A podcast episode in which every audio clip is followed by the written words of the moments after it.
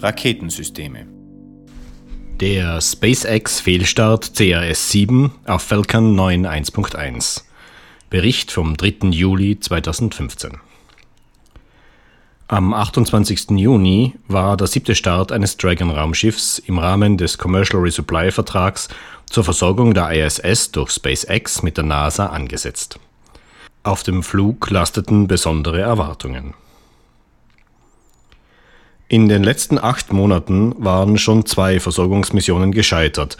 Cygnus CRS Orb 3 von Orbital Sciences mit Antares-Träger und Cygnus Raumschiff aus den USA und Progress M27M von Roskosmos aus Russland mit Soyuz-Rakete und Progress Raumschiff.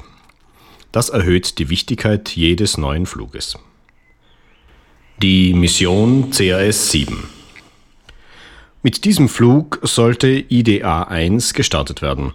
Ein wichtiges Stück Infrastruktur für die ISS, das zur Vorbereitung bemannter Flüge zur ISS montiert werden soll.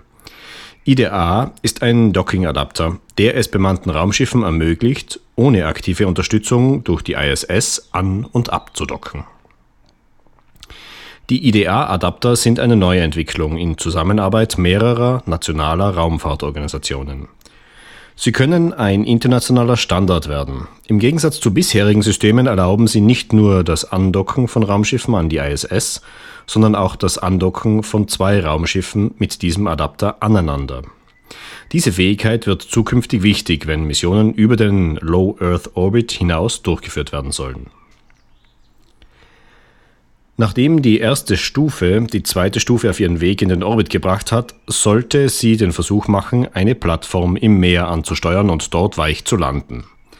Dies ist der erste Schritt zur Wiederverwendung von Raketenstufen. SpaceX erwartet sich davon eine wesentliche Senkung der Kosten für die Raumfahrt.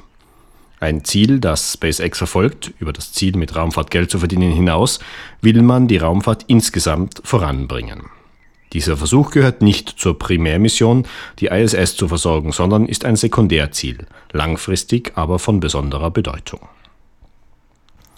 Start und Flug Der Start erfolgte am 28. Juni um 16.21 Uhr.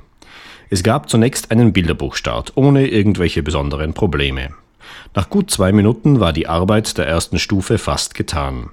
Im Sprechfunk hörte man, dass die Vorkühlung des Triebwerks der zweiten Stufe beginnt. Dann kam das abrupte Ende des Fluges. Während noch die Triebwerke der ersten Stufe liefen, verlor der LOX-Tank der zweiten Stufe seinen Inhalt und damit den Druck, der für seine Stabilität nötig ist. Das Dragon-Raumschiff wurde von der Trägerrakete getrennt. Dragon hat noch längere Zeit nach der Trennung Telemetriedaten gesendet. Er war aber nicht dafür eingerichtet, die Fallschirme für eine weiche Wasserung auszulösen, selbst wenn er noch ausreichend funktionsfähig gewesen wäre. Zu dem Zeitpunkt lief die erste Stufe immer noch normal. Anschließend setzte sich die Kettenreaktion nach unten fort. Der RP1 Kerosintank der zweiten Stufe gab nach. Dann löste sich auch die erste Stufe auf. Ob durch auftreffende Trümmer oder durch Selbstzerstörung ist noch unklar. Ein Selbstzerstörungssignal durch die Range-Sicherheit wurde wesentlich später gesendet, aber die Stufe hat auch autonome Möglichkeiten zur Selbstzerstörung.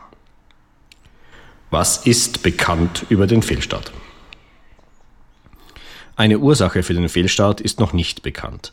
Die Untersuchungen laufen unter Federführung von SpaceX mit Beteiligung der NASA und der FAA, der amerikanischen Federal Aviation Authority. Es gibt eine Aussage von Elon Musk, Chef von SpaceX. Es gab ein Überdruckereignis im Sauerstofftank der Oberstufe. Die Daten deuten auf einen nicht intuitiven Grund hin. Der LOX-Tank der zweiten Stufe verlor Druck und damit Stabilität. Die Ursache dafür ist aber nicht bekannt. Die Avionik mit Telemetrie fiel sehr früh aus. Die Avionik ist oberhalb des Tankdoms installiert.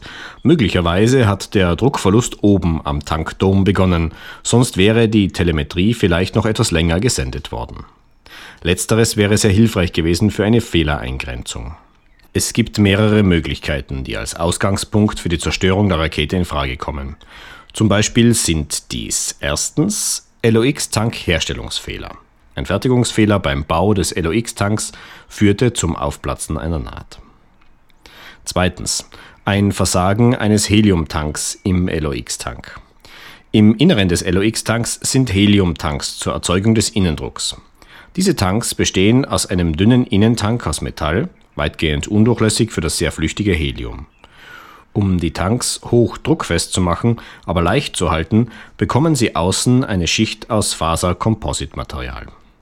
Diese Tanks hat SpaceX zunächst von einer Spezialfirma zugekauft, aber wegen Qualitätsproblemen wurde dann die Produktion selbst durchgeführt. Auch da gab es Anfangsprobleme mit der Qualität. Es wurde aber angenommen, dass sie gelöst sind, möglicherweise ein Irrtum. Wenn ein Heliumtank platzt, besonders bei vollem LOX-Tank, kann das verheerende Auswirkungen haben. Drittens Montage, Konstruktions- oder Herstellungsfehler der Wartungsluke im LOX-Tank. Im Tankdom gibt es eine Wartungsluke. Ein Fehler bei der Produktion oder beim Schließen ist möglich. Viertens von Befestigungspunkten gelöste Nutzlast im Frachtabteil des Dragon. Eine sehr viel diskutierte, verschiedentlich als unwahrscheinlich eingeschätzte Möglichkeit ist ein von seinen Befestigungspunkten losgelöster IDA-Adapter. Der Adapter ist die bisher schwerste Einzelnutzlast im Dragon Trunk. Wenn die Befestigungspunkte beispielsweise fehlerhaft konstruiert waren oder unerwartete Resonanzen den IDA-Adapter losgerüttelt hätten, würde die bei hoher Beschleunigung fallende Masse zuerst die Avionik und dann den Tankdom treffen und beschädigen. Zum Zeitpunkt des Fehlers war die Vorkühlung des Triebwerks der zweiten Stufe eingeleitet. Dafür wird LOX aus dem Tank entnommen. Das kann Zufall im Hinblick auf das zeitliche Zusammentreffen sein. Wir kennen aktuell keinen plausiblen Mechanismus, wie das zum Tankversagen geführt haben kann. Der Redakteur dieses Beitrags war der Forumsnutzer Führerschein. Am Mikrofon verabschiedet sich Peter Rittinger. Weitere Informationen finden Sie auf unserer Homepage Raumfahrer.net oder in unserem Podcast InSound Express. Sie hörten eine Produktion von Raumfahrer.net aus dem Jahr 2015.